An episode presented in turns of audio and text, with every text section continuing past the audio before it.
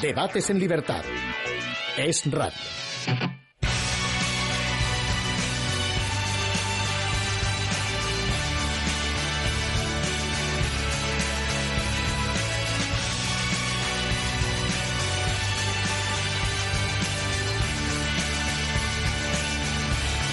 ¿Qué tal amigos? Muy buenas noches y bienvenidos a Debates en Libertad, esta cita semanal en la que hablamos de historia. Permítanme que les salude, soy Luis Fernando Quintero y esta noche vamos a recordar que los dos últimos programas los hemos dedicado nada menos que a la Revolución Francesa. En total, tres horas de programa en las que pudimos disfrutar de unas deliciosas conversaciones en las que la filosofía y la historia se cruzaban en argumentos que desentrañaban las claves de aquel periodo de la historia. Un periodo que ha servido también de molde para muchos de los acontecimientos que sufrió el mundo durante el siglo XX y que también hemos analizado aquí en Debates en Libertad. Dos programas que dedicamos a la Revolución Francesa y en los que contábamos nada menos que con seis profesores. En el primero de ellos pudimos escuchar las reflexiones de Pedro Schwartz, Gabriel Albiac y José Miguel Serrano. En el segundo tuvimos a Jorge Vilches, a Pura Sánchez Zamorano y a José Sánchez Tortosa. También contamos con la colaboración especial de la profesora María Teresa González Cortés y del director del diario El Mundo, Pedro J. Ramírez. El primer punto de debate fue el de los antecedentes e influencias que tuvo la Revolución Francesa. ¿A dónde nos tenemos que remontar mm, para ver un antecedente claro. Yo lo primero que sí querría insistir es sobre la no, existencia de precedente eh, para la palabra revolución en el sentido en el que pasa a ser hegemónica a partir de 1789. Para la palabra revolucionario, no la no existencia equivalente, sino sencillamente la no existencia del término. Y para el verbo revolucionar, la no existencia de ese término en los diccionarios con anterioridad al año 1794. Eh, eh, es, yo pienso, relevante el eh, efectuar ese, ese, ese, tipo de matices, que es el que yo traté de seguir en, mi diccionario de adioses, porque indica hasta qué punto el acontecimiento genera su propia lengua, lo cual significa genera sus propios dioses, lo cual significa genera su propio espacio eh, simbólico y hace dificilísimo retrotraerlo a otro tipo de usos.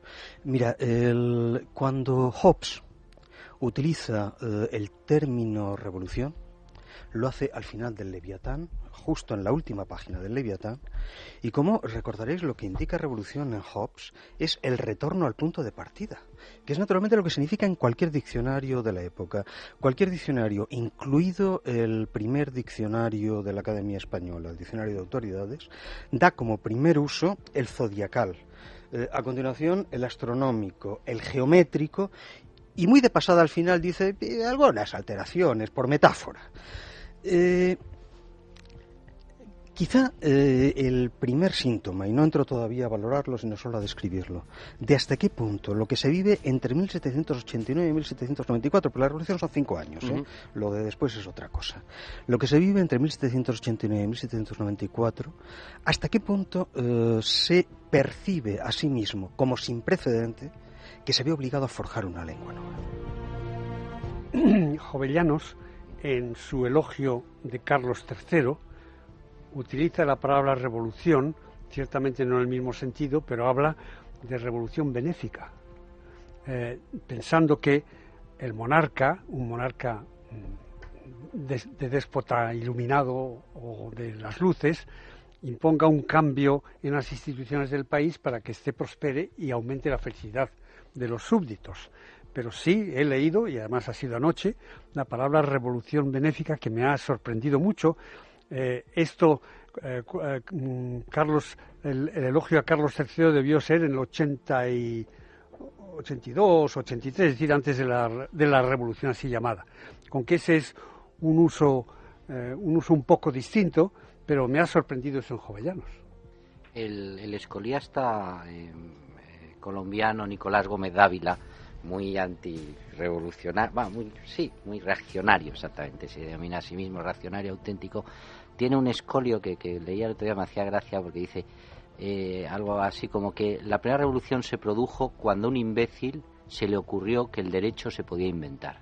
Y me parece muy interesante esa referencia jurídica porque se refiere a la refundación de la realidad, ¿no? Es decir, yo creo que los revolucionarios eran eh, conscientes o pretendían eh, construir una realidad nueva desde, desde el desde, desde el proceso que estaban iniciando. Y, y era una, una realidad constitutiva. Y eso explica también esta, esta afirmación otro carácter de la revolución, que no sé si lo meto demasiado pronto en, en, el, en, la cuestión y que he seguido leyendo no, solo a Gómez Dávila y la religión democrática, y democrática, sino a Fegelin y tal, el carácter religioso de, de, la revolución. Es decir, el hecho no se podría entender, yo creo, la revolución si, si, si no se entiende como la pretensión de instaurar eh, la religión del hombre una, nueva religión, la sustitución en este sentido de Dios por el hombre. Yo creo que por el hombre, porque la humanidad yo creo que llega un poco más tarde, pero bueno, eso lo, lo, lo, podéis. Eh, y, esta pretensión es también lo que explica, eh, frente a otros procesos políticos anteriores de, de mera extensión, de mera no, porque yo creo que la libertad viene desde la libertad de unos pocos se va extendiendo hacia la libertad de más y así tenemos la libertad lo que eh, sucede con la revolución es otra cosa distinta.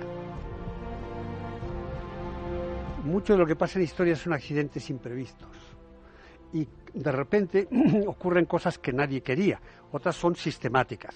Pero el pensamiento de los grandes filósofos, los grandes filósofos, eh, que se pone como precedente del pensamiento, de la doctrina de los revolucionarios, ellos, Voltaire, entre otros, pero muchos otros, eh, eh, y el propio Jovellanos que he citado antes, eran partidarios de una monarquía absoluta limitada por las leyes y pretendían que el gran monarca que fuese pues Federico de Prusia o la reina Catalina de Rusia fuese la que hiciera la revolución desde arriba, no lo llamaba la revolución, la transformación y la difusión de las luces.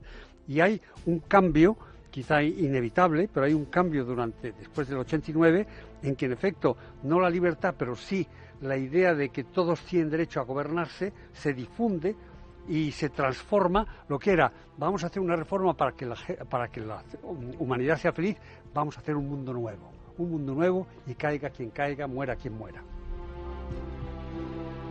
el gran éxito de la revolución tiene lugar 100 años después, cuando la Tercera República Francesa nos la vende perfectamente. Claro. Es decir, la política cultural y educativa que lleva a cabo la Francia de finales del siglo XIX es tremenda y su influencia cultural llega hasta el día de hoy, de tal manera que la historia contemporánea, contemporánea la consideramos que comienza con la Revolución Francesa, cuando desde un punto de vista, quizás desde la historia de las ideas, comienza con la Revolución Norteamericana. Incluso podríamos remontarnos a la Revolución Inglesa del siglo XVII. De ahí el gran éxito de la Revolución Francesa y que esté en todos los libros de texto. La interpretación de la Edad Media que hacen los renacentistas te, habla más del renacimiento de la propia Edad Media, que queda oscurecida por diversos mitos. Y con el caso de la Revolución pasa algo, pasa algo parecido. La Revolución, vamos, mm, lo que yo planteo, que no es invento mío, no, me, no me atribuyo el copyright, ni mucho menos, un libro que mencionaré eh, más tarde, pues trata esa idea o la, maneja y la aborda, es que realmente no hubo revolución la revolución no existió como tal. La revolución es una construcción mitológica a partir de procesos muy complejos que sin duda sucedieron, pero muy heterogéneos también y que fueron aprovechados estratégicamente en cada momento en función de las circunstancias y aún más, que hasta cierto punto la revolución, gracias a ser una construcción mitológica en buena medida, eh, a lo que contribuye es a garantizar una cierta continuidad, lejos de suponer una ruptura radical pero... sobre eso hay cierto debate, ¿no? Sí, Porque en cierto modo es eh, una idea de Tocqueville cuando dice en el antiguo régimen de la revolución que justamente lo que permanece a pesar de la revolución es la administración. La administración civil francesa es la que sostiene la revolución y el cambio político y social tan importante que tiene lugar, que yo creo que sí que es una revolución, y que luego es lo que retoma Firé. Pero indudablemente, desde mi punto de vista, es una revolución, no solamente en Francia, y que luego, con el ejército del que hablábamos antes, cómo es capaz de, de levantar un ejército de casi un millón de hombres, ¿no? Claro, la idea es exportar la revolución que luego hacen los bolcheviques, que hacen los rusos, como la defensa de la revolución en su país, pero llevan el cambio a toda Europa. Hombre, se puede decir que no existe la revolución como algo eh, reificado, pero desde luego que, eh, como dice Figué, en contra de la, de la, tradicional interpretación marxista vulgar o vulgarizada, es decir, es una revolución y en todo orden, una revolución política que quiere eh, eh, reformar, bueno, reformar, revolucionar lo que se entendía por el poder, dónde va a estar el poder, lo que se entendía por, por las relaciones políticas, etcétera, etcétera. Para mí es una relación, una revolución y muy profunda. Si denominamos revolución al hecho inequívoco, indudable, de que Luis XVI fue guillotinado que obviamente eso no es un simple crimen personal, sino que constituye un acto simbólico e histórico, con, con consecuencias políticas, digamos, eh, por supuesto. Lo que quiero decir es que la revolución, es que claro, si hablamos de la revolución, tenemos que contar con la carga simbólica del vocablo mismo y de la función que, ese, que esa entidad que borda lo metafísico acaba teniendo como repercusión posteriormente, sin negar, obviamente, los cambios que efectivamente se producen. Decía Sánchez Tortosa que no se podían olvidar ni obviar los cambios que se producen, cambios que, según han fijado los historiadores, hacen pasar del llamado antiguo régimen a uno nuevo. Pero, ¿qué fue lo que cambió? Se pinta demasiado, eh, demasiado sencillo, como una reacción, una, una, ruptura con lo que era el antiguo régimen, y en concreto, y ahí sí que se localiza mucho esa revolución, en Francia, en que los franceses estaban muy mal, en el, antiguo que régimen, era enorme. En que no el antiguo régimen es lo, que, es lo que retrata la eh, reunión de los Estados Generales. Es decir, el antiguo régimen son estamentos separados, con legislación separada, con eh, sistema de responsabilidad judicial eh, separado y, por lo tanto, en ausencia de universalización. Cuando se produce la crisis es el momento en el que se quiebra esa idea de que los tres estados funcionen por su cuenta y se eh, fuerza la eh, generación de eh, la asamblea la asamblea conjunta. Michelet lo cuenta con, con, una con una fuerza tremenda. Después de, la, de la, historia del, del jeu de pomme de la primera reunión conjunta eh, hay un momento en el que el rey trata de retomar el control de la situación, se presenta allí, dice, se acabó, cada uno a su sala. Se levanta, eh, se marcha y ahí la gente se queda sentada.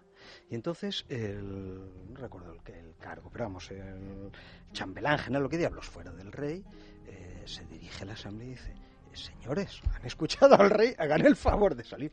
No se mueve nadie. Y entonces dice Michelet, y entonces él se dirigió puerta, andando hacia atrás, como se hace en presencia de los monarcas. Acababa de percibir un monarca nuevo.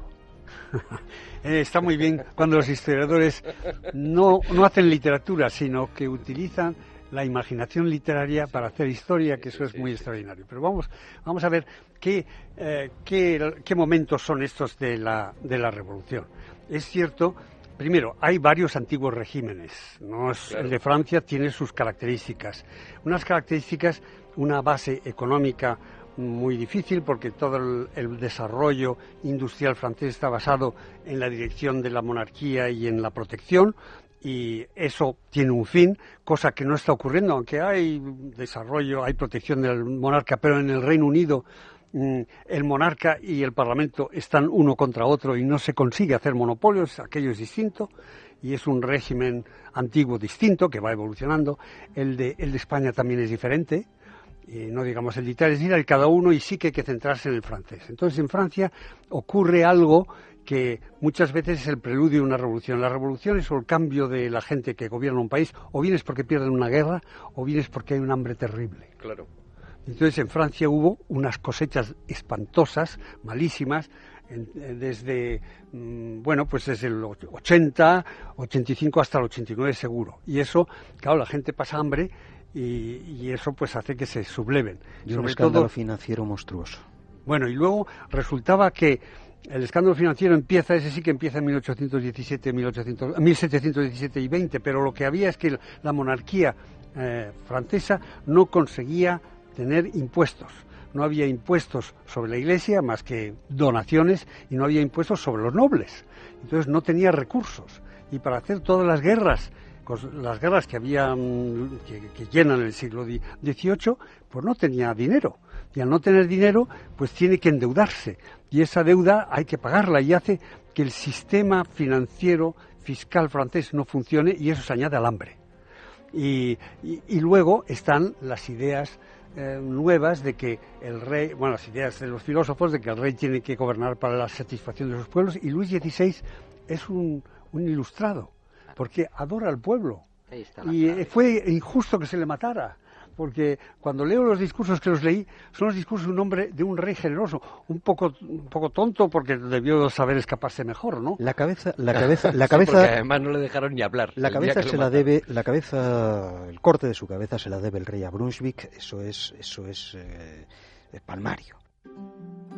No querían o no podían, no tenían los medios de defender el antiguo régimen porque sencillamente ellos ya no eran hombres del antiguo régimen. Es decir, pero por eso es tan cruel, podríamos decir, el proceso revolucionario al final, porque matan a los que no valdrían, no, debían matar a unos sujetos que en el fondo, salvo excepciones, estaban de acuerdo. Estaban de acuerdo, porque porque en efecto hay gente que no, pero la mayor parte que no es gente, la gente más inteligente, podríamos decir, como Joseph de Mestre y compañía, son gente que que realmente se construyen su no después, o sea, son reaccionarios. Y la reacción es siempre a la revolución, es decir, no, la revolución no es una reacción contra nada, es la reacción lo que, lo que reacciona frente... Por cierto que los primeros contrarrevolucionarios en la época no se les llama contrarrevolucionarios, se les llama revolucionarios. Mm. Cuando eh, Saint-Just se refiere a las tropas que están avanzando hacia París, habla de las tropas revolucionarias. Hombre, desde esa óptica... pero, esta, esa imagen de, del régimen que ya ha perdido, podríamos decir, la batalla ideológica, y ahí hay un juego con la palabra ideología que está muy tratado, ¿no? Como ideología en el 18 es un término positivo y cómo a partir de, de, Mestre se convierte en un, en un término negativo, porque Mestre dice esto, la ideología es la de los revolucionarios, claro. Eh, la victoria ideológica marcaba completamente, podríamos decir, las cartas del juego y es lo que permite a Luis XVI decir a los suizos no tiréis contra el pueblo y en cambio permite a un sujeto que no estaba nada convertido, que era Fernando VII, asomarse ahí a la, al balconado del, del, Palacio Real y decía aquellos que se escapan, aquellos tal, y dirigía las cargas.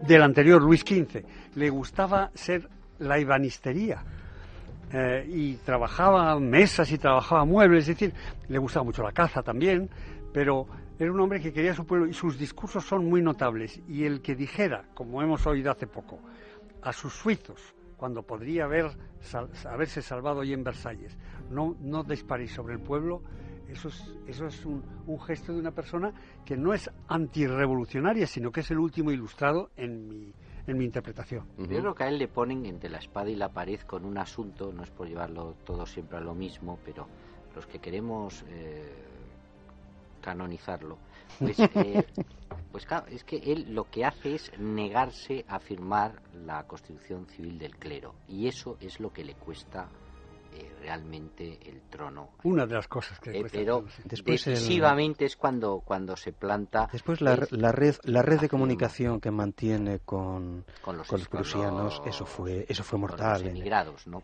En los emigrados no.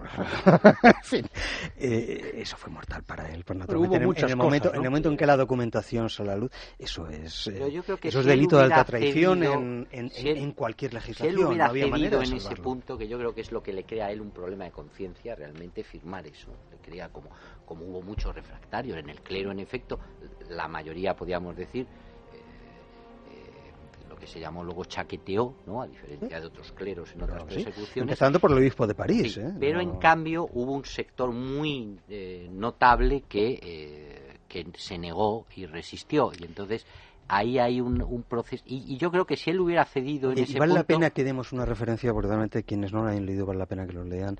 El maravilloso texto de Georges Bernanos, eh, ah. el diálogo de Carmelita. Lo digo porque normalmente es más fácil que nuestros oyentes hayan visto la película, pero la película no se ajusta eh, al guion, al guion de Bernanos, eh, que, que, fue hecho como guion para cine, pero que no se llegó a rodar. La que se rodó fue una versión muy modificada.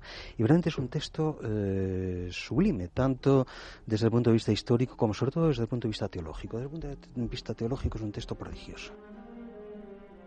Pues, si pudiéramos volver al, antiguo régimen y cómo se acabó y qué es lo que se puso en su sitio, aparte de este fascinante episodio del terror y luego de las guerras eh, revolucionarias, es que el sistema de propiedad y de, funcionamiento de la economía no estaba permitiendo que un país tan rico y tan capaz como Francia pudiese de repente eh, estallar y convertirse en el país más importante de Europa. Lo hace bajo Napoleón y lo hace con el Código Civil. Es un código de la propiedad burguesa. Y ha habido estudios, eh, naturalmente de economistas eh, descreídos, que hacen, que subrayan el hecho de que la revolución y la época napoleónica transformó la capacidad de creación de riqueza francesa. Porque bajo el antiguo régimen estaba, como hemos dicho antes, atada y maniatada. Y es verdad que Francia se convierte en un país de los más productivos y de los más ricos de, de nuestro continente que hay elementos de continuidad, que lo va a dudar, también se decía en el programa anterior, eh, es que mucho del clero que se pasa al tercer estado eh, ya son simpatizantes, etcétera, etcétera. Eh, pero a mí no me deja de asombrar, porque claro, siempre se habla de lo mismo, ¿no? Dice, ¿cómo estos tíos van con esta velocidad, con este vértigo, ¿no? De la convención al comité de seguridad. pero por eso es revolucionario, porque es en muy poco tiempo. Y del comité de seguridad al dictador. Pero a mí me pasma mucho más y no sé, y cuando leo estas cosas digo, es que fíjate, o sea, me pasma mucho más el momento inaugural. Y quizás no violento, pero con su fuerza, ¿no? Es decir, eh, que, muestra continuidad y descontinuidad al mismo tiempo. Es decir, eh, se reúnen los estados generales y uno de ellos dice, nosotros somos la nación. Que llevaban sin reunirse mucho tiempo. Y están dando una, una, una solución pero a mí me deja con la boca abierta. Es decir, toda la gente señala el momento, digamos, eh, de terror o jacobino. Pero esto de ¿Cómo? ¿Qué Estado? Nosotros somos el, famoso ensayo de, eh, que es el tercer Estado, nosotros somos la nación, ¿no? Y, se quedan a, un lado eh, los, otros dos estamentos, el que quiera que se venga, les estamos haciendo una invitación y nos tomaremos muy a pecho si no aceptan la invitación de venirse con nosotros. A mí esto me parece pomos. Sí, a mí me parece, lo que quiero decir es que me parece saludable desde el punto de vista crítico, a la hora de leer un acontecimiento como este, preguntarse algunas cosas, ¿no? Mm, que yo creo que nos pueden dar alguna pista. Por ejemplo, ¿por qué no hablamos de revolución con la centralización que los reyes católicos ponen en juego en, lo que va a ser España, como Estado-nación moderno? Pero es que parece que revolución, no hablamos de y esa es otra trampa del lenguaje, y vosotros que sois profesores también sabéis, parece que la revolución ha de ser siempre algo popular y algo iniciado eh, desde abajo, ¿no? Claro, pero entonces nos volvemos a enredar en terminología muy peligrosa, porque ¿qué es el pueblo precisamente? El pueblo es otro de los inventos de la religión, de, perdón, de la revolución. que... Se te ha escapado con mucha razón, ¿eh? Sí, sí, ha sí. Sido, ha sido freudiano. Seguramente, porque precisamente otra de las tesis que, que, me parecen sugerentes al menos es que la, mm, Gabriel pues, el, el, día pasado tocó ese tema. No solo pude oír una parte del programa, o sea que si repito algo me perdonáis pues la, revolución acaba convirtiéndose en un acontecimiento, eh, es decir, es una sacralización del absoluto, claro. en términos políticos, pero claro, por su propia naturaleza desbordan lo político. Entonces, eh, bueno, él puso muchos ejemplos de los ebertistas, el propio Robespierre, que, acaban haciendo es precisamente una, una religión de Estado. Entonces, yo creo que hay una profunda teología que la revolución digamos que adapta unas condiciones políticas muy concretas, no solo políticas, sino económicas seguramente también, sociales, etcétera, pero que reproduce muchos de los, de los principios del, cristianismo. el lema de la Revolución Francesa es la Santísima Trinidad. Antes de la Revolución, en todos los prolegómenos de, la Revolución, hay una campaña muy importante de propaganda en Francia cuyo objetivo no solamente es eh, propagar las ideas revolucionarias, las republicanas de libertad e igualdad, sino también deteriorar profundamente la imagen de la monarquía. ¿Por qué? Pues al igual que en, el resto de estados del antiguo régimen, el Estado se identificaba con la corona y con la monarquía. El gran cambio revolucionario es identificar el Estado con la nación. ¿Cómo se hace eso? Deteriorando en lo político, lo público, y en lo privado, no solamente la institución, sino a las personas. De ahí toda la campaña sistemática de libelos, pensemos en una población mayoritariamente analfabeta, que se llevó a cabo con ilustraciones que además están recopiladas en libros magníficos sobre la figura de María Antonieta, mm, que va a justificar la liquidación social y la represalia políticas. Liquidación social, represalias políticas. Precisamente uno de los aspectos en los que nos centramos fue en ese, en la política. Cómo el paradigma de la política cambia, se genera lo que fue el embrión de los partidos políticos eh, representados en los clubes y la división entre izquierda o derecha o más bien entre la montaña y la planicie, arriba y abajo.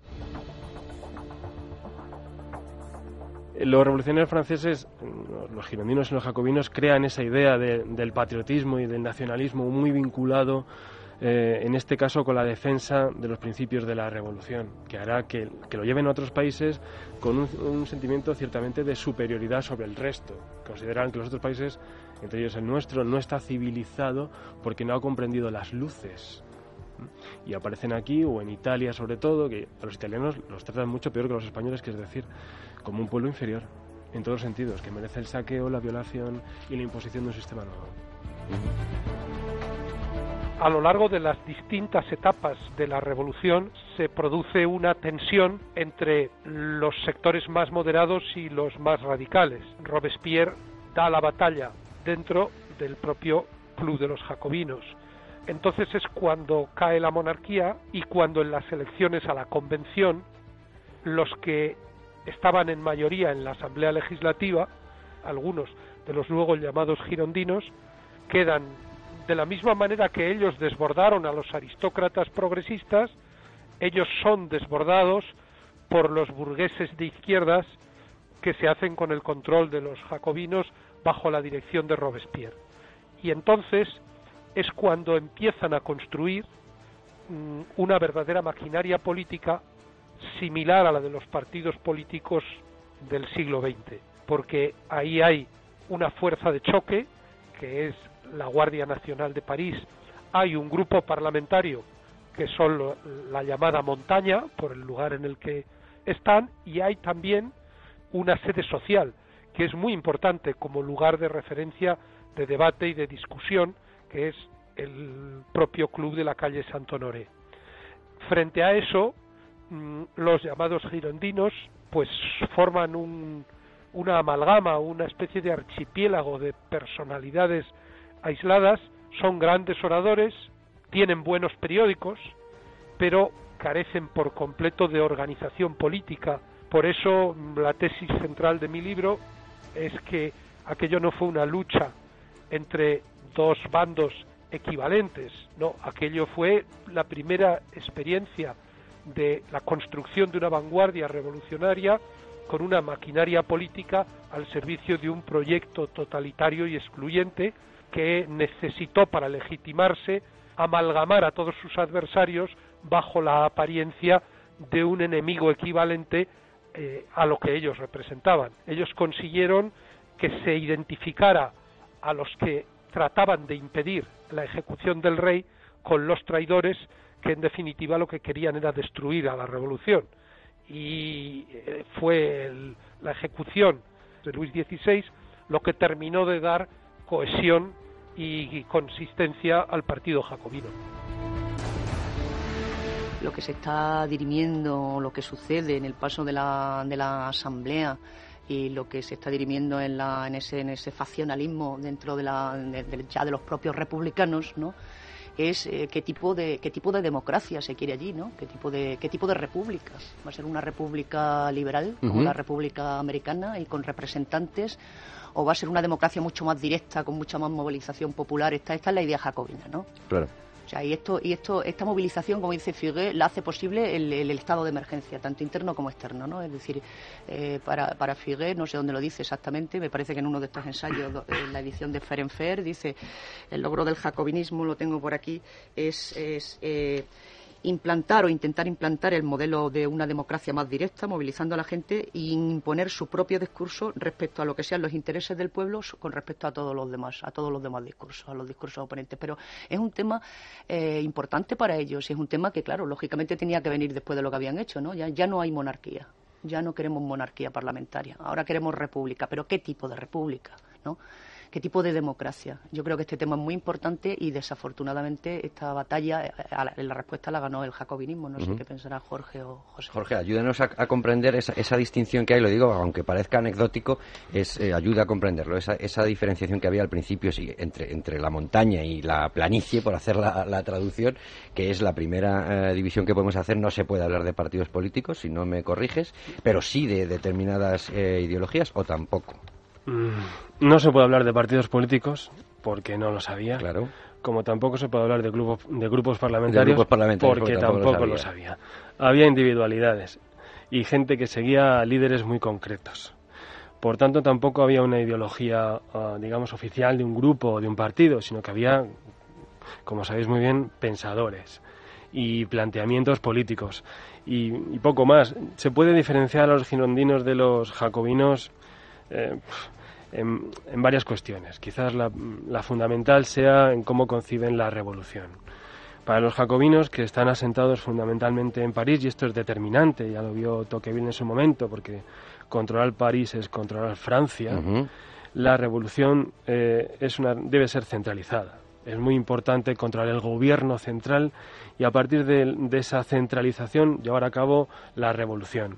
Ellos tienen también en mente eh, que hay ciertas partes de Francia, como es el caso de la Vendée, donde llevar la revolución a los municipios va a ser muy complicado. Charles Tilly decía, por ejemplo, que la revolución no había llegado a la Vendée porque era un, territorio eh, cerrado.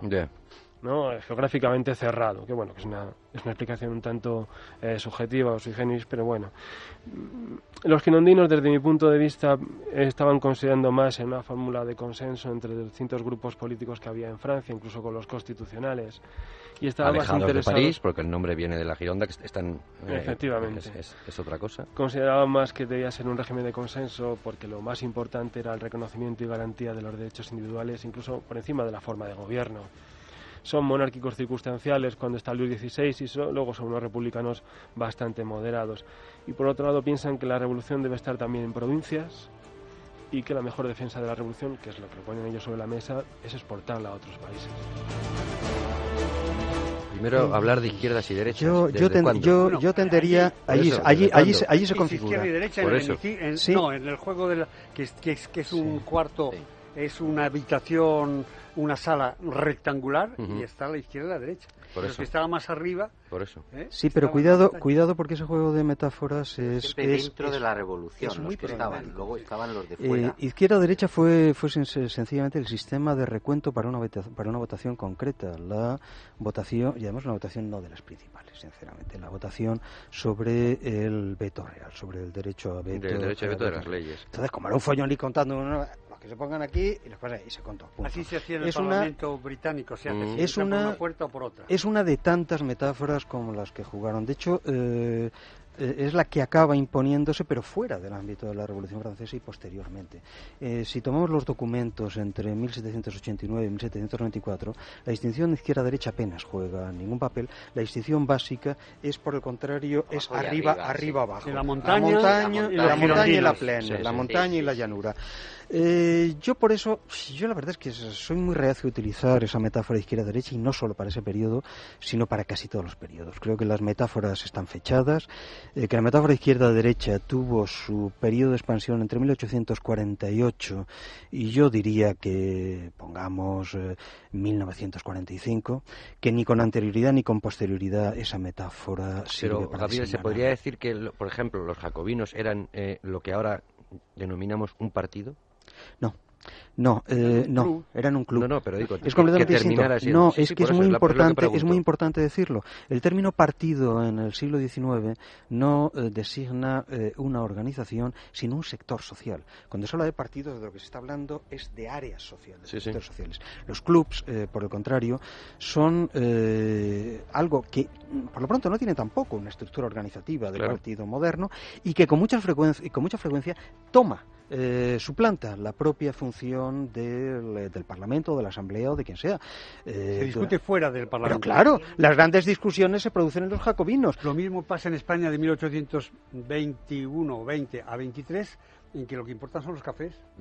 El café de Malta y tal. Habría que, vincular un poco el partido en el sentido, vamos a ver, la definición clásica del partido, podríamos decir, procede de un, en este caso un reaccionario, voy a citar a un conservador para que no se diga, que es de Burke, ¿no? que dice qué cosa más normal que los diputados que quieren apoyar un determinado gobierno se reúnan y se apoyen. Esa es la visión eh, eh, podríamos decir británica y casi anglosajona, aunque luego cambia en Estados Unidos enseguida el asunto y tal la idea del club sí se parece en cierto sentido al partido en el sentido de que agrupa a un grupo de, de, diputados, eh, pero que a su vez agitan hacia el exterior. Pero claro, esto de utilizar gente agitando hacia el exterior eh, bandas viene de Roma, vamos, de Roma y de antes, supongo que, ya lo hacían los babilonios. que en un momento determinado pueden decidir por presión cuál de los órganos representativos prime sobre el otro. Porque naturalmente en lo que sucede... O aterrorizar a la Cámara. Claro, en lo que sucede en las vísperas del, del, terror no se puede entender absolutamente nada si no se tiene en cuenta la apuesta mayoritaria de los jacobinos por la comuna frente a la asamblea. Es la comuna, es, es, el, es el, ayuntamiento de, de, París en el que en ese momento tomó. Pero ¿dónde residían las ideologías? Uf, cuidado con el término ideología. cuidado con el término ideología porque las, ideas. las ideas. Bien, las ideas. Las ideas eh, se desarrollaban fundamentalmente en las asambleas de club y la prensa. En la prensa, sí, bueno, iba a decir, hombre, como expresión, la prensa salió y morían los periódicos por días, ¿no? Claro, una cosa pero ¿por qué esa renuncia o esa pérdida tan, tan, tan rápida quizás de la idea de monarquía constitucional parlamentaria, de la idea de la separación de poderes, si es que alguna vez la hubo, Jorge? La gran singularidad de la Revolución Norteamericana es precisamente la singularidad de la sociedad norteamericana a finales del siglo XVIII. Por ejemplo, desde luego, por ejemplo, eh, es una sociedad en la que no hay aristocracia. Es que no, hay aristocracia.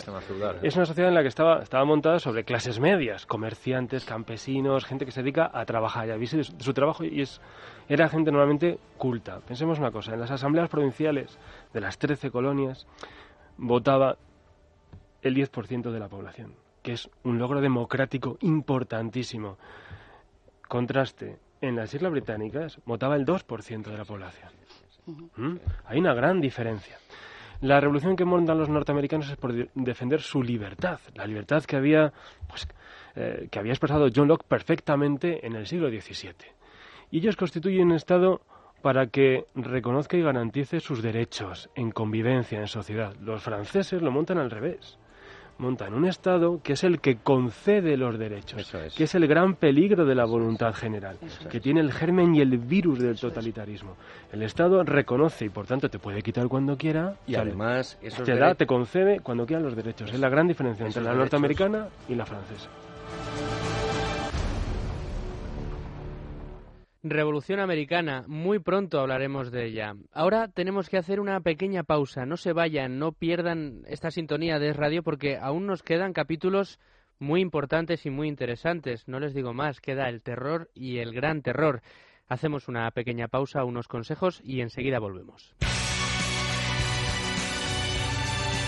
Debates en libertad. Es radio. Seguimos repasando las principales claves de los dos programas que hemos dedicado a la Revolución Francesa. Hablaban Pura Sánchez Zamorano y Jorge Vilches de las diferencias entre la Revolución Americana y la Revolución Francesa. Quizá otra gran diferencia, o más bien quizá una de las características más destacadas de la Revolución Francesa fue la institucionalización del terror como herramienta revolucionaria se concretó en las leyes del terror y el gran terror, también con la aparición por primera vez del término genocidio o más bien populicidio. El heredero de los filósofos, eh, personalmente considerado, es Condorcet. Condorcet es el último heredero de eh, un gran tipo, un gran tipo. Ahora hablamos de Condorcet. absolutamente extraordinario.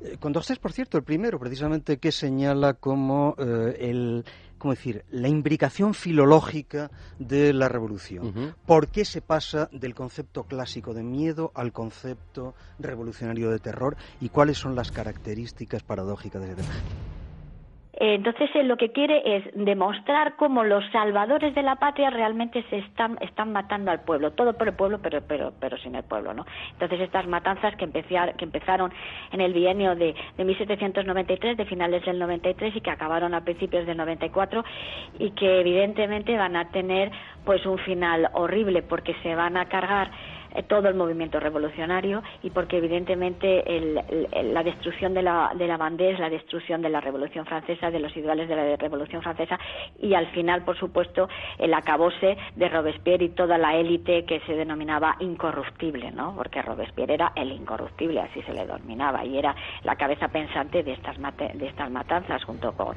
con Couthon, Saint-Just y otros, y otros correligionarios franceses uno de los primeros objetivos, si no el primero, de la ley del gran terror son los ateos.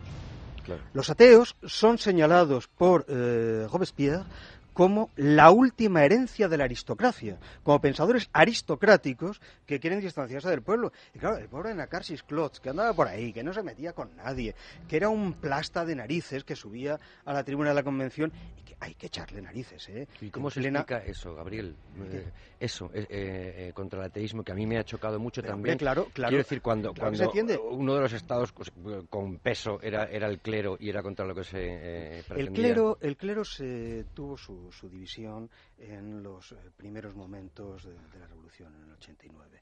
Y buena parte de él no solo aceptó la secularización, sino que incluso la, la acogió con, con, un cierto con un cierto ¿no? Dirigió la, persecución lingüística en Francia. Eh, bueno, más que la persecución lingüística era la homogenización de, la lengua, eh, lo cual debo decir ha salvado a Francia de no de no pocas complicaciones de las cuales nosotros somos víctimas ahora. si en estos momentos en Francia alguien se le ocurre hablar del bretón como lengua oficial, el despiporre que se podía Habrá que decirles un momento a los catalanes que gracias a la monarquía española hablan catalán, porque si no se habrían pasado por la guillotina. Ah, no, no, no. Una revolución burguesa como es debido, lo primero que hace es unificar la lengua. Hay eh, un par de libros excelentes de los años 70 de Gené Balibar sobre la formación de la lengua nacional en Francia, que son definitivos. Bueno, y en América, en América el español se extiende, pues no hay español en Filipinas, y quien extiende el español son las repúblicas. Cuando se independizan, más de la mitad de la población no hablaba español y ellos imponen el español. Déjame que Volvamos a lo del ateísmo, sí, sí, por Klotz es divertidísimo. Klotz es un es un aristócrata prusiano que le pilla la revolución en París en el 89 y se enamora de aquello. Y entonces lanza eh, su tesis fantástica. La revolución es el deicidio. Y como la revolución es el deicidio, eh, no puede nunca centrarse sobre eh, un objetivo de orden mundano, de orden político. La revolución solo podrá triunfar a escala mundial una vez que se haya eh, suprimido la figura de Dios de la faz de la tierra. Eh, tenemos los relatos que, por ejemplo, Michelet transcribe muy gráficamente de las intervenciones de eh, eh, tanto en la Constituyente como sobre todo en la, en la Convención. Estaba como una cabra, en, plena guerra civil, con, la gente pegando, pegando tiros en, la Vendée, con Brunswick avanzando hacia París. Claude se subía a la tribuna y se tiraba una hora y media demostrando la no existencia de Dios. A decir que eran unos santos y que le dejaban. Le dejaban hasta que eh, Robespierre decidió que aquel pájaro estaba harto de él y que no lo soportaba más. Entonces la primera víctima de la ley del gran terror es Claude, al que le cae sobre la cabeza, nunca mejor dicho, eh, la eh, pena de ser el representante del aristocratismo ateo frente a el sentido religioso hondo que es el que debe ser el de la revolución. Yo sí creo que en la, en la historia hay grandes corrientes subterráneas, pero hay momentos de corte y cesura. Y entonces ese momento del terror y de Robespierre es un, es un corte. Sí, sí, sí, no es cierto que a medida en que, que, se fuese entrando en el terror, ni que se produjese una primacía de los mediocres sobre los brillantes, es completamente falso. De hecho, hay un, un estallido de brillantez. Margot lo, lo, describe maravillosamente en su pequeño ensayo sobre, Saint-Just. esas criaturas que tienen entre, entre, entre 23 y 27 años que eh, ponen en pie eh, todas las condiciones de lo que luego será el, el imperio. Vamos a ser serios. Es impensable que una Francia en el caos pudiese construir en meses un ejército en condiciones de hacer frente a toda Europa. Yo lo apuntaba antes, solo hace un crío de 25 años. Es la movilización, la capacidad de movilización que no tenían los demás países ni por asomo, ni por asomo, ¿no? Eh, esa es la, la, condición. Pero ahí habría que ver lo mismo que si el terror, eh, que es una de las tesis tras el 89, el último 89, si el terror era eh, muy consustanciada a revolución, que es una de las tesis que se ha impuesto frente a la crítica anterior de que no, y luego si la guerra era una consecuencia inexorable de la revolución. Es decir, si la revolución, frente a lo que se ha defendido un poco, no tenía que ser agresiva. No, yo pienso que, lo de, que, respecto a lo del terror, yo pienso que lo del terror hoy cualquier historiador serio sabe que sí, que es una condición necesaria y que en sentido propio es lo que eh, Condorcet precisamente en su, en, su, en su, ensayo sobre el sentido de la palabra revolución eh, analiza con toda claridad. Cuando decimos terror estamos diciendo con gobierno revolucionario, es decir, estamos diciendo gobierno de guerra. Y, eh, y, eso, y, eso, y eso desde el primer momento.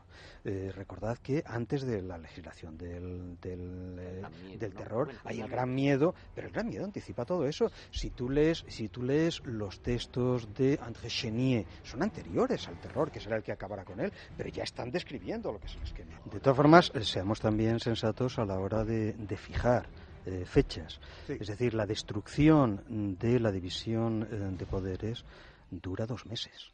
Que es, lo que, es que el terror dura dos meses. Es una matanza espantosa, pero dura dos meses.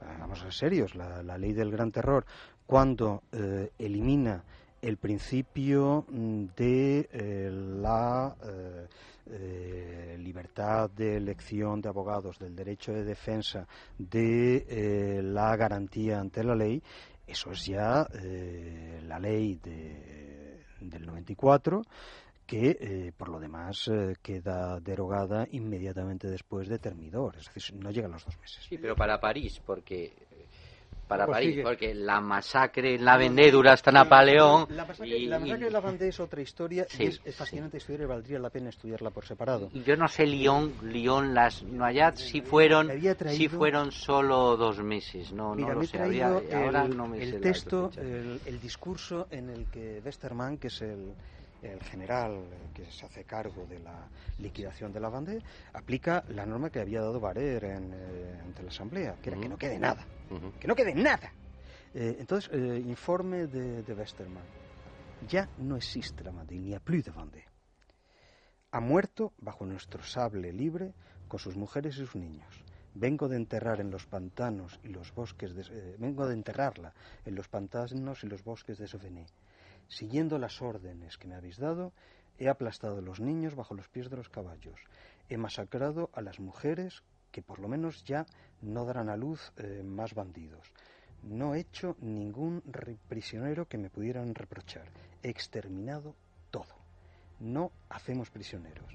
Es preciso dar el pan de la libertad eh, perdón, habría que darles el pan de la libertad y la piedad no es revolucionaria. el bueno de Westermann es, atroz.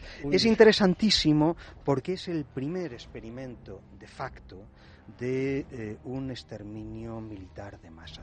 Yo no utilizaría el término genocidio porque no es del mismo del mismo nivel ni, de, sobre todo de la misma ni de la misma clasificación que lo que se inicia a partir de la represión de los armenios, que es cuando realmente se puede utilizar Sí, sí, bueno, pero, probablemente. Ah, se ha usado el término, bueno, es una, es una matanza ideológica, ciertamente. Babef es, eh, es una persona que se da cuenta de que la convención, de que sus compañeros ideológicos se, están excediendo en las medidas contra la gente y observa que los campesinos van a ser absolutamente aniquilados. Fijémonos que el 19 de marzo de 1793, que es para mí el momento culme cuando se inicia la primera ley de la Convención que considera culpables a todos los que puedan eh, llevar una escarapela, es decir, un trapito blanco y ser por lo tanto monárquicos y defender al rey, y pues se les considera que hay que matarlos, ejecutarlos en un plazo de 24 horas, lo cual es una barbaridad. Si a eso unimos que a partir de agosto de 1793 la propia convención decide llevar una, una, guarnición militar, nada más y nada menos que a la zona de la bandera, donde hay niños, hay, hay sobre todo campesinos, mujeres, de resuelve, eh, resuelve llevar allí a una, a una guarnición para matar a todos los habitantes, incluso con el uso de materias eh, combustibles, fuego, eh, destruir casas. En, en, octubre, solo un mes y medio más tarde, se dice que a todo, a todo bandolero de la bande que pase por ahí, que sean absolutamente exterminados. Entonces, ante esas barbaridades mm, dice que tiene que hacer algo y decide escribir una obra, una obra del sistema de despoblación. Y es el primero en la historia, pero a mí me parece una cosa muy interesante que sea un propio comunista que acuñe este término, es el primero en la historia que utiliza el término genocidio. Él utiliza el término latino, populicidio, populus, que es lo mismo que en griego genus, ¿eh? que significa pueblo, lo mismo, o sea, matanza del pueblo. Para mí el problema del terror es que, y esto ha sido señalado por muchos autores, desde Burke, el magnífico Burke, que yo creo que ha sido el padre de los buenos liberales conservadores donde los hubiera, pasando por Constant, pasando algunos de los aspectos de Hegel y tal. Eh, y la pregunta que quiero poner aquí sobre la mesa es, eh, ¿por qué el terror? Eh, ¿existe, ¿Existe algo racionalista, esa matriz que se llama racionalista o ingenieril con respecto a la complejidad social, ¿no? Estos revolucionarios de nuevo cuño, ¿no?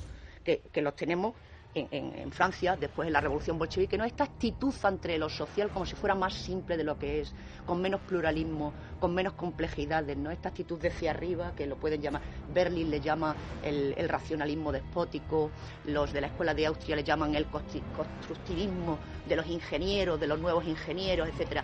A mí me parece que esto es una cosa nueva, que Giovanni Sartori reconoce en su artículo Ideología, mm. que precisamente la era de las ideologías, que creo que comienza aquí, está caracterizada por esa actitud paternalista, racionalista, ideologista con respecto a la realidad social.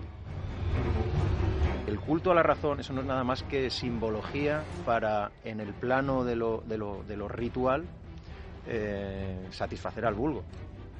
Pero en el plano político, en el plano político, esa racionalidad infinita es la ley del terror pues comentábamos antes que el salto relevante me parece a mí que es a la hora de institucionalizarlo, que por supuesto que existía previamente, pero institucionarlo, institucionalizarlo y ponerlo en ley, eso es un salto. Entonces, claro, ahí quien está operando es el absoluto. Dios ha sido suplantado por el, hombre o por la historia o por el pueblo o por la razón. Aunque, aunque se interprete como, como una herramienta necesaria y no como ya como una institución, y lo declaran como institución, eh, otra cosa de, Robespierre que yo me apunté, mm, dice si el recurso del gobierno popular en la paz es la virtud, antes habéis hablado, el recurso del gobierno popular en la revolución es a la vez la virtud y el terror. La virtud sin la que el terror es funesto y el terror sin el que la virtud es impotente. ¿no? que al final y estamos hablando de un Robespierre que por, ir, jugando, que por ir a, precisamente él está jugando con la definición de virtud y con la definición de razón para bien o para mal perdón está jugando con la definición de virtud y de razón del, de las ideas peligrosísimas eh, contenidas en gran parte del señor Rousseau. es decir eh, en el segundo discurso y en el contrato social la virtud la virtud es la, la, la, la identificación del interés particular con el interés general esa es la virtud hasta y, claro, dice, ¿y eso cómo se logra? Dice, dice ah, pues, pues, pues muy fácil. Dice, haciendo, y dice en el, en el, legislador, en el contrato social, reeducando la naturaleza humana, haciéndola de nuevo de tal manera que el individuo deje de ser tal y se convierta en la parte de un todo. qué miedo, qué miedo, yuyu. Yo no me atrevería a decir exactamente, con total firmeza y certeza, que hubo intención de genocidio. No, no lo niego tampoco. No tengo los argumentos suficientes, yo creo, para sostener ni una, eh, ni una posición ni otra. Parece, por lo que sabemos, que desde luego en la Vendée hubo algo que, es lo más parecido que hubo en, hasta ese momento con el que conozcamos a un genocidio. Quizá lo, más conocido después es el exterminio de los armenios por el Imperio Otomano. Es posible que, que se diera, ¿no? en términos puramente teóricos o conceptuales, yo creo que lo que sí podemos afirmar es que desde luego no era imposible. Y no era imposible por lo que hemos estado hablando antes, porque el terror como virtud en estado de guerra apunta a un absoluto, absoluto comparado con el cual cualquier cantidad es despreciable en términos puramente aritméticos. Sabemos el significado que tiene eso en términos políticos, por lo tanto, desde luego era perfectamente posible que hubiera estratégica o, teleológicamente una, intención de, exterminio en, contextos muy determinados. Más claramente dice después, el plan de aquellos grandes legisladores Dice, no permitir que la población excediera nunca la proporción del total productivo anual del territorio, de modo que la cuota patrimonial y alimenticia de cada uno de los ciudadanos pudiera siempre estar completa. Yo por, por una precisión, una última precisión filológica, yo creo que es más preciso el término genocidio porque el término griego está libre de las connotaciones teológicas y metafísicas del término populus, que es latino porque al pueblo no se le puede matar. Claro, claro. Bueno, bien, sí. Las leyes del terror y el gran terror acotaron un periodo de violencia institucionalizada, pero la muerte y el asesinato trufó la historia misma de la revolución, un periodo que finalmente ha servido de molde para lo que más tarde se conocerían como totalitarismos. La dificultad de mantener la distinción entre cualquier ámbito público y privado en unos sujetos que realmente necesitan un hombre nuevo para que realice el sueño revolucionario. Es decir, eh, ellos, sobre todo los jacobinos, con, sentido más claro, eh, claro, porque una cosa es la idea republicana clásica y Harrington y a eso le podemos dar todas las vueltas que queráis y ahora luego le dio el ataque a este que hemos sufrido aquí hasta recientemente, ¿no? Que se decía republicanista, ¿no? Este Zapatero, lo que fuera. Pero una cosa es eso. Cualquier cosa. Claro, claro. Hablemos de cosas. claro, por eso. Pero otra cosa es esta necesidad de que de que la nueva realidad necesita un hombre completamente nuevo y que este hombre nuevo eh, va a ser eh, tiene que ser fabricado va a ser fabricado mediante, eh, por un lado, la educación, de aquellos polvos vienen estos lodos, toda discusión sobre la educación y no la instrucción, que tanto debate ha provocado recientemente, viene de allí, ¿no? Porque, claro, eh, todo viene de allí. Estadísticamente, estadísticamente la revolución puso un retroceso en la alfabetización en Francia pues crea unos problemas tremendos. Sí, pero fíjate que la concepción revolucionaria precisamente es la contraria a la que mantiene ahora mismo la, la, izquierda europea. Eh, lo que Condorcet eh, teoriza en el 80 y el, eh, el 89 y el 90 es precisamente una instrucción pública extraordinariamente selectiva y que no entre para nada en el ámbito de la educación. Es más, hay uno de los discursos en los que dice abiertamente un Estado que pretendiese educar a eh, sus ciudadanos, a los hijos de sus ciudadanos, sería un Estado que habría acabado con la libertad. Pero la tendencia, la tendencia jacobina eh, es que, la expulsión de los maestros, la sustitución, los combates que, tuvieron con, el jacobinismo, en el jacobinismo la dualidad era muy fuerte. Pero fíjate que incluso en pleno, en pleno 1794, durante los momentos más duros del terror, cuando eh, la Canal, ya después del terror, de septiembre, si no recuerdo mal, cuando la Canal presenta la primera ley de instrucción pública, la que da origen a las escuelas eh, normales superiores, eh, que empieza con un pasaje hermosísimo que dice, recordad ciudadanos que en la época en que las más terribles tempestades arrasaban a la República, la muerte reinaba por todas partes, hubo un pequeño grupo de hombres que se mantuvo impávido, firme y al, al margen de todo lo que se hacía para elaborar esta ley. Bueno, eh, la ley precisamente... pasaje, muy bueno, hermoso. Eh, eh, esa ley precisamente lo que plantea es la implantación estricta del modelo Condorcet, es decir, una selección brutal en la decir, en la captación de los más competentes, una no atribución en ámbito de educación, una enseñanza básica al alcance de todos, pero a continuación una enseñanza de alto nivel, de ahí nacen las escuelas normales, aunque su definitiva tipificación será ya de 1848. Eh, es decir, eh, todo lo contrario a lo que ahora se nos está vendiendo. la instrucción, pero yo creo que la instrucción por el Estado, llamada como se quiera, se traduce y solo así se explica todos los debates, sobre todo franceses, ¿no? que, que es esto, se explica en la asunción por el Estado de la necesidad de formar ciudadanos. Cuando los parlamentarios, los puritanos de Cromwell se levantan contra su rey, contra Carlos I, porque quiere establecer, quiere poner unos impuestos sin pasar por el Parlamento, los principios por los cuales se levantan aquellos puritanos son buenos. Es defender la tradición parlamentaria, defender la ley. Pero al final ese gobierno y esas ideas, degeneran en una dictadura, en un terror, que es el de Cromwell, que, que, llega hasta sus últimos días, y de eso aprenden los ingleses. Quizás pueda ser un precedente. No es el primer momento de la historia en el que ocurre. Ni siquiera el terror de los jacobinos es algo, o ese entramado, esa estructura que establece en el país para ir controlando a los disidentes es nueva. En la Revolución Norteamericana, de la cual hablamos antes, con una sociedad mm, muy peculiar, se establece también ese mismo entramado de control de las opiniones, porque hay una parte de los colonos que se sienten leales a, su rey Jorge III y contra los cuales los revolucionarios, los patriotas, emprenden una campaña muy importante de denigración pública, privada, incluso de privarles de todas sus propiedades. No llegan a las matanzas de los eh, franceses, pero sí que hay una persecución. Precedentes históricos también tenemos entonces. Yo lo que diría es, que, es fuentes, fuentes teóricas como tales no hay. Yo creo que es previo en la, experiencia política que yo no catalogaría exactamente como totalitaria, aunque sí prefigura el modelo. Eso. Eh, es, es, previa la experiencia política del jacobinismo y del terror a la formulación conceptual de ese totalitarismo, que en términos filosóficos es el sistema de Hegel. Es antes, es antes la política que la filosofía.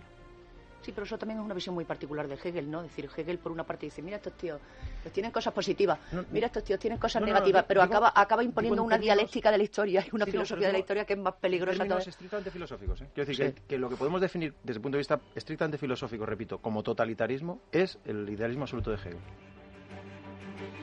De las citas de, las citas esta de referencia hay una en 1989, la caída del muro de Berlín.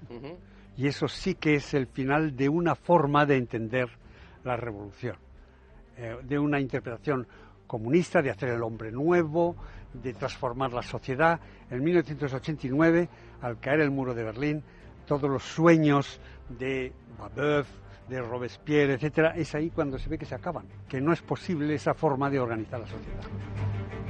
Que ahí lo que se crea es el paradigma, es decir, el modelo de cómo se conquista el poder partiendo de una minoría que se erige en vanguardia revolucionaria mm, sobre la base de radicalizar el proceso hasta que llegan ellos al poder y de mm, combinar la actuación en la calle y en el Parlamento, dentro de la legalidad y fuera de la legalidad.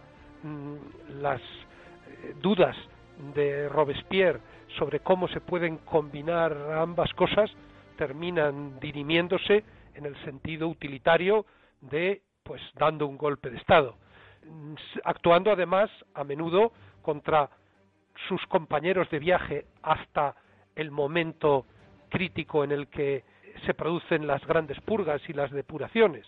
O sea, eh, hay que tener en cuenta que los llamados girondinos, que primero son expulsados del Club de los Jacobinos y luego son guillotinados, pues habían participado junto con Danton, Marat y Robespierre en todas las maniobras que desembocaron en la caída de la monarquía. De la misma manera que los camisas pardas que fueron asesinados en la noche de los cuchillos largos, pues habían acompañado a Hitler durante todo el recorrido. Por lo tanto, para mí, esos meses, sobre todo, de 1793, pues en el que se crea el molde que va a servir de matriz a los procesos mm, de las revolucionarios de carácter totalitario, tanto de extrema izquierda como de extrema derecha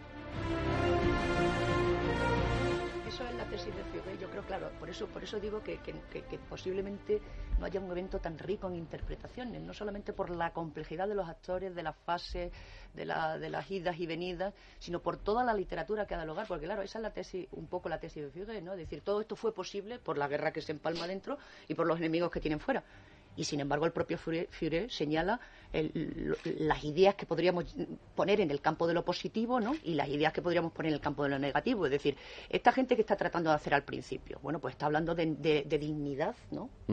Por eso, ¿dónde empieza esta revolución? Tú tienes un poco de razón, José, cuando dice, ¿dónde empieza esto? Pues eso de la dignidad viene del, cristianismo, la nueva dignidad viene de Descartes y las pasiones del alma y viene de, y, bueno, y el señor Kant que está ahí de pescador, ¿no? Entonces, claro, es decir, están por una parte esas ideas, ¿no? De la igual dignidad, de, de, la igual libertad, que después se convierten en igualdad, eh, igualdad de qué habría que ver, etcétera, etcétera, esas ideas. Pero después yo creo que están las ideas peligrosas. Yo en ese sentido decía en el programa pasado, pobre ruso, pero ruso no es ningún pobre y algunas ideas son más peligrosas que, otras. Y las suyas, evidentemente, eran muy peligrosas. Y dejando a un lado a, Rousseau, que podríamos hablar de él si, queréis, yo creo que esto eh, se ha dicho ya varias veces, desde, como, como digo, desde Burke y desde Hegel, desde Isaiah Berlin, pasando por la Escuela de Austria, es esta, eh, esta actitud racionalista, entendiendo racionalista en un sentido muy amplio, la actitud de que eh, la sociedad se puede tratar como una tabla rasa, que la miramos en, un, en, un, vuelo nocturno donde todos los gatos son pardos y los matices se pierden, y entonces, claro, y, eso lo vio también Hannah Arendt, en, que es la revolución, ¿no?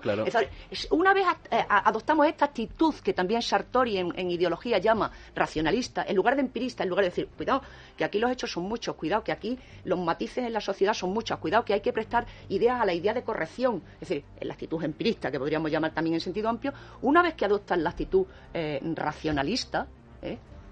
Eh, pues, pues, pues el, el slippery slope, el, camino resbaladizo al terror está abierto, ¿no? Es decir, si yo, la idea de razón, por ejemplo, que no es exclusiva de Rousseau, pero la idea de razón, que la denuncia muy bien Isaiah Berlin en dos conceptos de libertad, el templo de Sarastro, ¿no? Es decir, el racionalismo dogmático dice, Eureka, existe la razón. Como todos tenemos la misma capacidad, todos puestos enfrente del problema político y social, veremos esos problemas de la misma manera y le vamos a solucionar de la misma manera. Cuidado, amigos. Y entonces, como dicen por ahí, o como decía él o otros, dice, la única entidad que puesto frente a los problemas políticos y sociales los ve de la misma manera y los resuelve de la misma manera es un, un simple individuo o un grupo de individuos altamente adoctrinados y revolucionados. ¿Entendéis por dónde, por dónde voy, no? Perfectamente. Entonces, claro, la razón, la virtud, lo mismo. Es decir, la, crítica, por ejemplo, que, que, se le hace a la idea de virtud, en, en, no solo en ruso, sino en lo que significó para Robespierre o Saint-Just. Así que eh, sí, hay mucha. Claro que están en guerra, claro que los otros están atacando, claro que se crea la República. Eso es fascinante, esa es la labor del historiador. Pero no deja de ser menos fascinante desde la historia de las ideas. ¿Cómo es posible que los que estaban pidiendo eh, más dignidad, más igual dignidad, libertad y tal, acaben, acaben en dictaduras? La dictadura. Yo vengo de la izquierda, mm, en algunos aspectos eh, mm, recojo y todavía defiendo ciertos ideales de la izquierda, pero evidentemente la izquierda tiene un gran problema, ya lo había descubierto Nietzsche. En el momento que crea una tradición, es incapaz de realizar cualquier crítica o autocrítica a sí misma. Entonces necesita mantener su propia tradición desde una idea de superioridad moral, con lo cual los contenidos, pues si los, los dejas callados, tapados, silenciados o, o ser... Eh, eh, condicionados para que nadie los vea o pueda ah, ofrecer otra perspectiva, al final eso se queda podrido. Y es lo que pasa con, con, la izquierda. Más. Eh, más atenta a su visibilidad, a una idea de progresía que realmente a, ideas y comportamientos mm, progresistas. Y a, mí me da absolutamente muchísima pena que un libro tan formidable como el de Baber ah, pues haya sido leído por cuatro gatos. Estoy convencidísima por, por cuatro gatos y no por gente de izquierda. ¿eh? Esto fue lo que horrorizó a gente como Kant, ¿no? Gente que está ahí cercano, ¿no? Es decir, este, porque hemos hablado de la bandé y de lo que hacían en la bandé, pero es que eh, la entrada en las prisiones en el año, creo que es en diciembre del 92, donde matan a palos o a hachazos a los presos. Y ahí Marat diciendo que son, exactamente, diciendo que son revolucionarios cuando muchos de ellos son pequeños criminales sin ningún hachazos a palos. Eh, eh, la propia idea descabellada de, seamos más clementes, matemos a la gente con la guillotina. Eso es va a ser más limpia, ¿no? Es decir, porque eso de ir matando a palo, matando a chazo. Entonces esto tiene, eh, tiene tal, eh, anuncia para a mi gusto, ¿no? Es decir, claro que me estoy moviendo con símbolos, ¿no? Pero, bueno, pero la, historia también era un símbolo, pero cortó muchas cabezas, o sea que... Pero la historia también es parte de símbolos, ¿no? Lo que tú decías, eso no lo dijo María Antonieta, pero bueno, el pueblo creía que lo dijo, ¿no? y el símbolo de la guillotina. Entonces, en este sentido, eh, me pregunto por qué esa sangría, por qué esa brutalidad. Toda revolución tiene una carga emocional, si no es imposible llevarla a cabo. hay que movilizar a la gente no solamente con ideas, que llegan a unos pocos, sino sobre todo con las emociones y los sentimientos. Sí, porque si no es una reforma, ¿eh? Exacto, exacto. ¿no? Y para tomarla aquello hace falta esas emociones, sino de ahí lo de la virtud. Eh, mm. Entonces, claro, dentro de esa moralidad, de esa virtud, está el castigo al que no es moral. Aquí en las revoluciones españolas, y volviendo a lo de antes, cualquier eh, tipo de revolución, en 1854, por ejemplo, que es una revolución de mesa camilla, se puede ver en las litografías de la época grandes carteles de pena de muerte al ladrón, por ejemplo. Pero entonces lo que me estás diciendo, Jorge, es que hay una ideología. en la cárcel del, del, Saladero, que estaba ahí, está la hora Alonso Martínez, y apalear igualmente a los ladrones. ¿Por qué? Porque hay como una necesidad de hacer a la sociedad virtuosa gracias a la revolución. entonces me estás diciendo, Jorge, que hay una ideología. Llámala como quieras. Bueno, una ideología y que yo, desde luego, vuelvo a insistir, eh, creo que eh, está muy inspirada en ruso. Una ideología que queda en manos de unos pocos. Esto es lo que es la virtud la supresión de lo, de lo, particular y la fusión con lo, con lo general. Y esto dice, el bien general, oh, hay que mirarlo desde un punto de vista general y mirarlo general. Dice, pero señor mío, ¿eso cómo se hace? Dice, hombre, pues eso o lo hace el mismo individuo, que es el que siempre mira las cosas de la misma manera las resuelve de la misma manera, o una minoría muy adoctrinada. Esa es la ideología. Para mí, ese es el comienzo, y yo creo que Sartori lo dice, no sé si es Sartori, pero vamos, hay otros autores que lo dicen. Eh, eh, el comienzo de la ideología como que algo que queda en manos de unos pocos, ¿eh? Y que como que se va a imponer eh, por todos los medios. Se llame virtud, se llame razón, yo creo que es racionalismo, razón virtuosa, eso es, una, eso es, un, eh, eso es un embuste rusoyano, un rusoyano que ni él mismo se lo cree en el, en el contrato social. Las dos, como tú decías, las dos lecturas de la voluntad general, una mucho más cercana a una interpretación liberal y la otra absolutamente. La voluntad general nunca se equivoca, quiere el bien pero tiene que estar informada, no acepta nada antecedente a sí misma, es terrible. Eso es terrible.